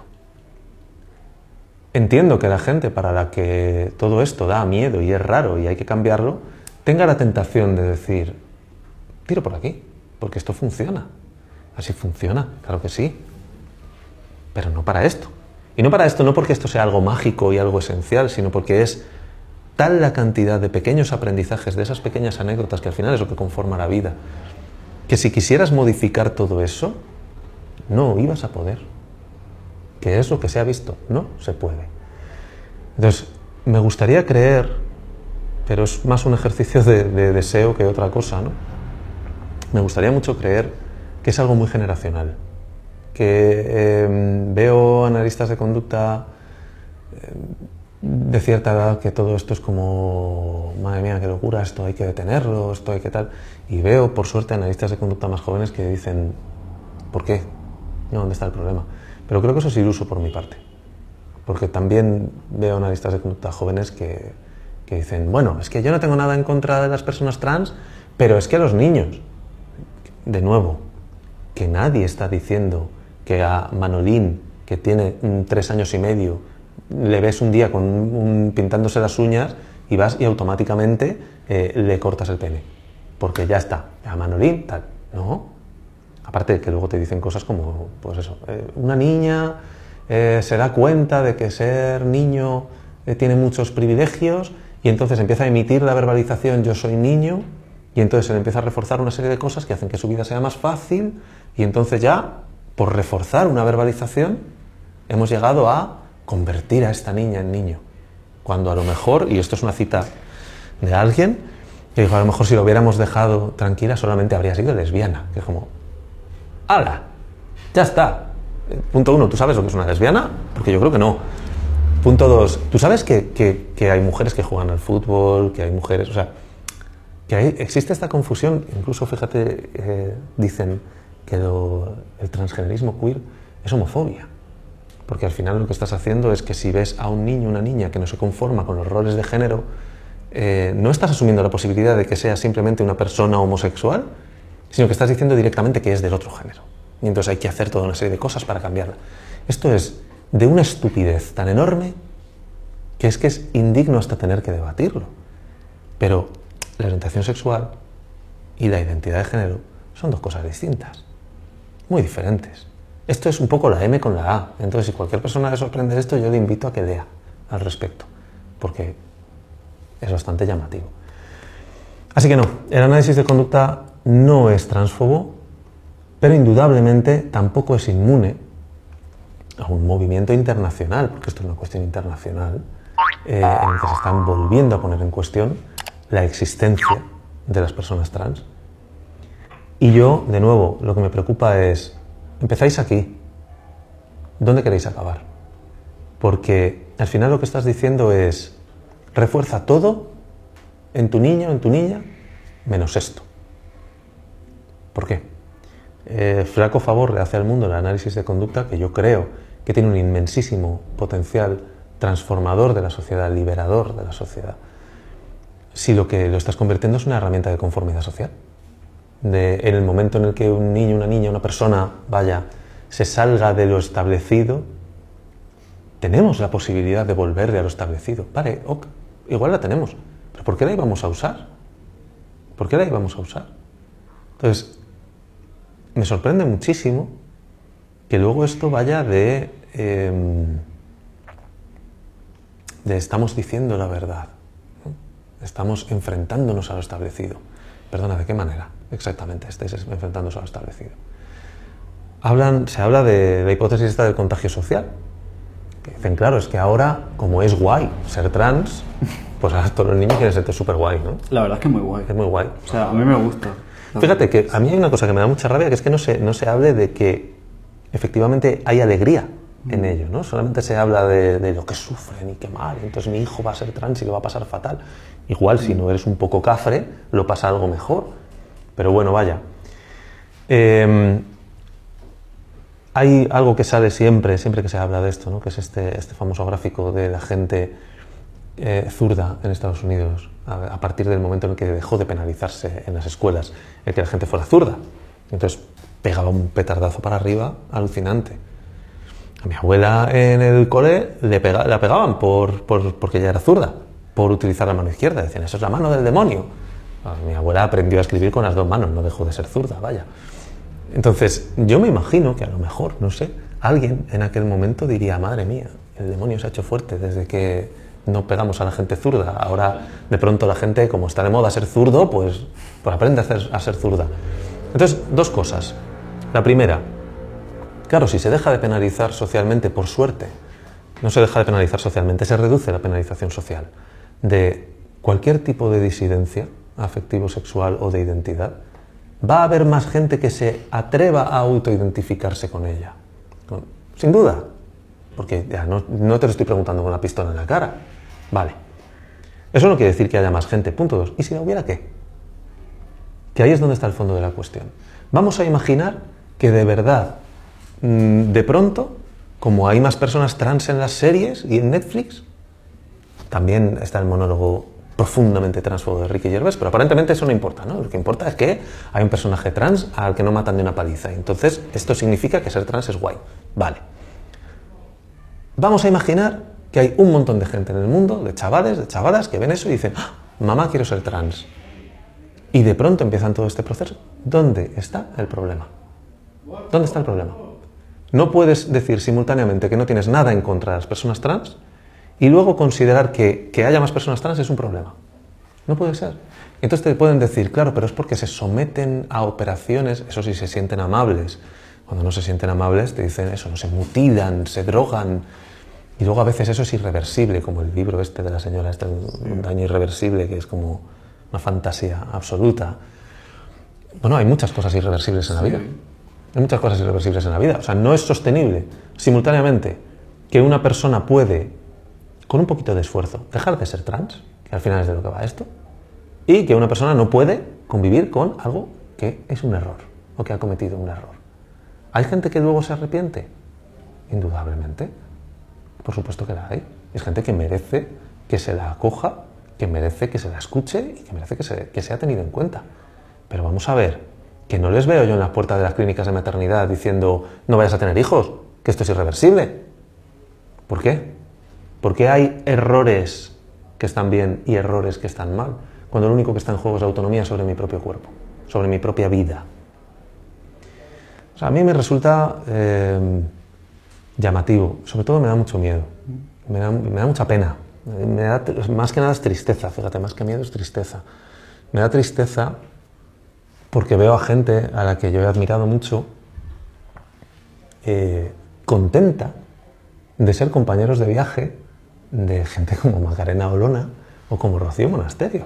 O sea, si tú dices, si yo me subo en un autobús y toda la gente de este autobús está encantada de conocerme, ah, qué bien, aquí estoy entre iguales, ¿no? Estamos, ah, no sé qué. Y porque vamos al mismo sitio y de pronto en mitad del viaje miro y resulta que son todos nazis, yo me preguntaría a dónde voy y qué me ha hecho subirme en ese autobús. Y no vale el, bueno, es que a ver, eh, mm, no pasa nada por estar de acuerdo con, los nazis en que el agua moja, como si fuera una obviedad. Que el agua moja es una obviedad, por supuesto. Que las personas trans, como las personas cis, tienen derecho a la autonomía sobre sus propios cuerpos y sus propias vidas, no es una obviedad del mismo calibre. O sea, debería ser una obviedad. Pero no es en eso en lo que estéis de acuerdo.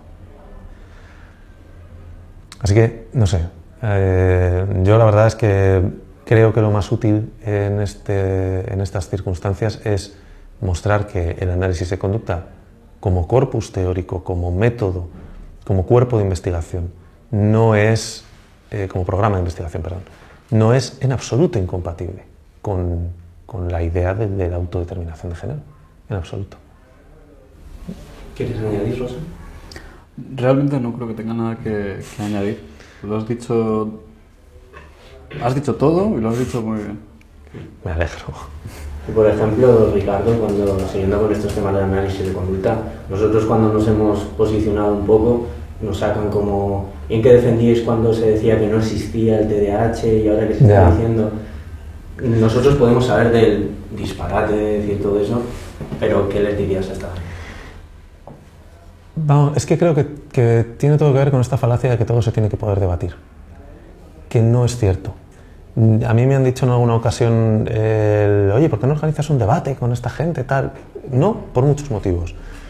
Primero, porque al final tener que estar debatiendo esto es una derrota. Ellos creen que es una victoria para ellos, pero también es una derrota para ellos. Si de verdad quieren una sociedad mejor, es una derrota. Segundo, ¿por qué es legitimar como interlocutores a personas que claramente no saben de lo que están hablando?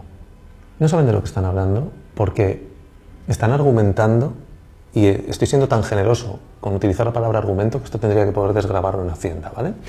Pero están argumentando con argumentos que si existieron, existieron hace 30 años, no ahora. No tiene sentido hablar de las personas trans sin hablar con las personas trans, las de ahora. Porque es aquellas sobre cuya vida estás emitiendo un dictamen. Aparte, yo es que con la mala praxis me llevo un poquito mal.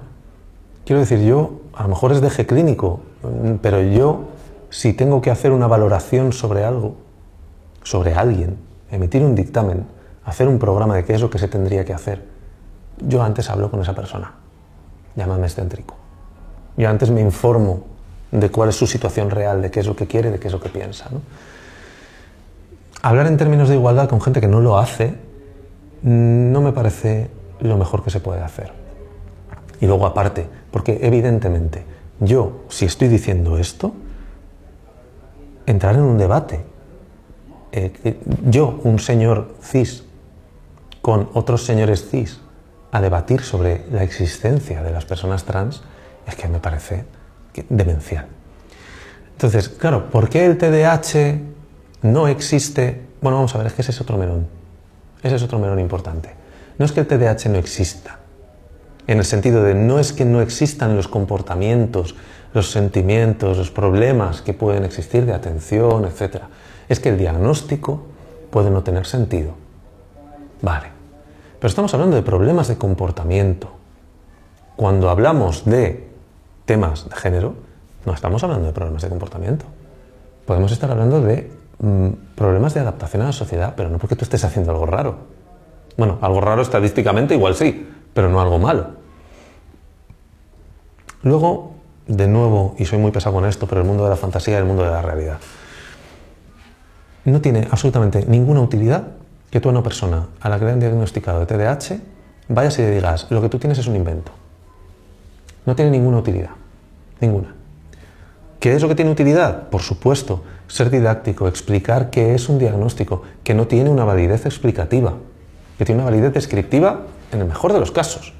Y que muchas veces, eso sí, se inventa para hacerles el juego a las farmacéuticas, porque así es como se inventan los trastornos. ¿no? Mil veces va antes el fármaco y luego el trastorno.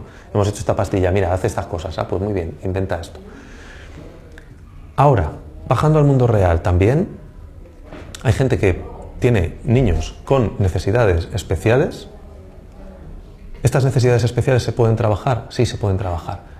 Pero también hay gente que no tiene mm, las mejores condiciones económicas, que a lo mejor depende de unas ayudas del Estado o de unas ayudas eh, que, se les dan a través de seguros. El Estado y los seguros se mueven a través de diagnósticos. ¿Es una mierda? Es una mierda. No tendría que ser así, no tendría que ser así. Pero ocurre que es así ahora. Entonces, hay veces que una persona darle un diagnóstico lo que le da también es la posibilidad de acceso a unas cosas que le salvan la vida. Y luego tú, yo en, muy poquitas ocasiones por suerte, pero en alguna ocasión me han venido y me han dicho, mira, es que el seguro me dice que me tienes que poner un diagnóstico de depresión. A mí se me cae la cara de tener que decir eso, de alguien que tiene depresión como el que tiene un brazo. Eso es una estupidez. Ahora bien, yo lo que no voy a hacer es decirle, no, mira, es que mi pureza teórica es lo que se interpone entre tú y una pensión. Entonces, ¿qué hago? ¿Le pago yo la pensión? No. Yo creo que se pueden hacer las dos cosas. Y desde luego me parece una canallada y un argumento tramposísimo decir, claro, el TDAH sí, pero esto no. Hombre, por favor, que no... Y antes mencionabas lo ideológico, queremos Mm. hablar para terminar de esa relación entre ideología y ciencia. Independientemente de cuál sea la ideología, queremos saber si mm, es posible desligar totalmente a la ciencia de, de la Mm. ideología. ¿Qué opinas, José? Eh, la ciencia es un hecho práctico, es una producción concreta de conocimiento en un eh, paradigma establecido que pues, puede funcionar eh, explicativamente, puede funcionar o descriptivamente. Hablamos de diferentes campos. es- ciencia es algo muy abstracto al final. ¿no? Eh, puede funcionar predictivamente en muchos casos, en fin. Eh, es una producción social, es una producción de conocimiento que a menudo se establece sobre conocimiento previo, sobre programas previos que están definidos, mejor o peor, etc. Evidentemente ahí hay ideología por todas partes y históricamente es una eh, obviedad ineludible ahora mismo, ¿no? que las ciencias han sido un vector de transmisión de racismo, un vector de transmisión de machismo, evidentemente, de clasismo, por todos lados, de capacitismo, porque eh, la eugenesia como concepto sigue ahí, establecido eh, en los huesos de la sociedad, ¿no? Evidentemente hay una... eh, la producción científica esconde ideología, también es la cuestión de qué es exactamente la ideología, porque parece como si fuera un concepto. Yo estoy hablando de una forma muy vaga, muy... porque si quisiera escribir un tratado me informaría mejor, sinceramente, eh, antes de, dar una respuesta básica, ¿no? Pero obviamente hay un, hay un elemento, hay un conjunto de elementos históricos, sociales, eh, que incluyen, que están atravesados por dictámenes económicos, por toda clase de procesos que se podrían hablar de ellos de diferentes maneras, ¿no? Cuando hablamos de el racismo en, en las ciencias, eh, podemos hablar de, de las justificaciones de la colonización, ¿no? tanto la histórica como la actual, pero también podemos hablar de cómo en las ciencias, en la producción científica, hay sesgos blancos, hay sesgos también supremacistas en muchos casos, no solo blancos, sino supremacistas. Hay sesgos permanentes porque no hay gente racializada, por ejemplo, en España, en las universidades. No hay casi gente racializada. Y hay motivaciones ahí. Hay una serie de sesgos eh, raciales, hay una serie de obstáculos permanentes que las personas tienen que pasar, ¿no? O de personas discapacitadas. Hay toda una serie de obstáculos, y depende de qué ciencias hablemos de nuevo y de qué nos interesa mencionar cuando hablamos de estas cosas, pero hay una serie de obstáculos a menudo inesquivables eh, para, a nivel personal, ¿no? Y que no sé si se podrían esquivar del todo algún contexto. En cualquier caso, ese no es el que tenemos. No es el que ha habido siempre, no es el que ha habido nunca, de hecho. Eh, pero ahí están las ciencias. Yo creo que tenemos que hablar, y es muy importante, hablar de las ciencias como una producción social, como una producción social que está regida por toda una serie de eh, elementos que están de fondo y que determinan la clase de posibilidades que se pueden abrir ahí. Es que es verdad que a menudo se habla de la ciencia como si hubiera bajado el arcángel, el Sí. San Gabriel con una trompeta y hubiera dicho, aquí está la ciencia. Es, es, La es una actividad. dice. Es, la, biología, la biología dice, como si la biología fuera eso, que se abre de pronto la boca de la tierra y dice, pa, pa, pa. No. Eh, evidentemente, la, la ciencia es un conjunto de comportamientos también. Voy a ser pesado. Pero uno hace ciencia. La ciencia no es nada más que una actividad. Nada más y nada menos mitificamos muchísimo siempre, ¿no? y no voy a ser yo, eh, en medio de un, local climatizado, eh, teniendo casi 40 años y todos mis dientes, eh, y, y yo qué sé, viviendo una vida como la que vivo, la que diga, oh Dios mío, la ciencia es horrible. Por supuesto que no, claro que no. O sea, la ciencia es una herramienta. Ahora bien, primero habría que definir ideología, por supuesto, ¿no? Desde el punto de vista de análisis de conducta, mm, una definición tentativa de ideología podría ser un conjunto de reglas que mm, describen o, condicionan unos comportamientos como intrínsecamente reforzantes, es decir, como deseables, y otros como dignos de castigo social, es decir, que probablemente eh, evoquen un comportamiento dirigido a la eliminación de esas cosas. ¿vale? Claro, definido así, al menos todos tenemos ideología. Todos. Porque todos hemos. O sea, esos aprendizajes, ¿cómo se han hecho? Pues en tu día a día. En tu día a día has visto mm, un niño empuja a otro y tú estás con tu madre en ese momento y te dice tu madre, uy, eso está muy mal. Entonces tú has aprendido. Empujar a otras personas está mal. Eso se va construyendo a partir de ahí. A mí me parece, en el mejor de los casos, de una inocencia casi encantadora, el decir que uno puede dejar a un lado su ideología cuando está haciendo ciencia. Digo en el mejor de los casos, específicamente cuando está haciendo ciencia que tiene que ver con, las propias personas. A lo mejor cuando uno está haciendo geología, pues se me ocurren pocos, pocos momentos en los que sea relevante cuál es su, su idea de lo que tendría que ser una sociedad ideal. Pero, igual los hay, ¿eh? seguramente los habrá. Pero cuando uno está haciendo psicología específicamente, de verdad, o sea, en el mejor de los casos inocente, en el peor de los casos muy tramposo, muy, muy tramposo.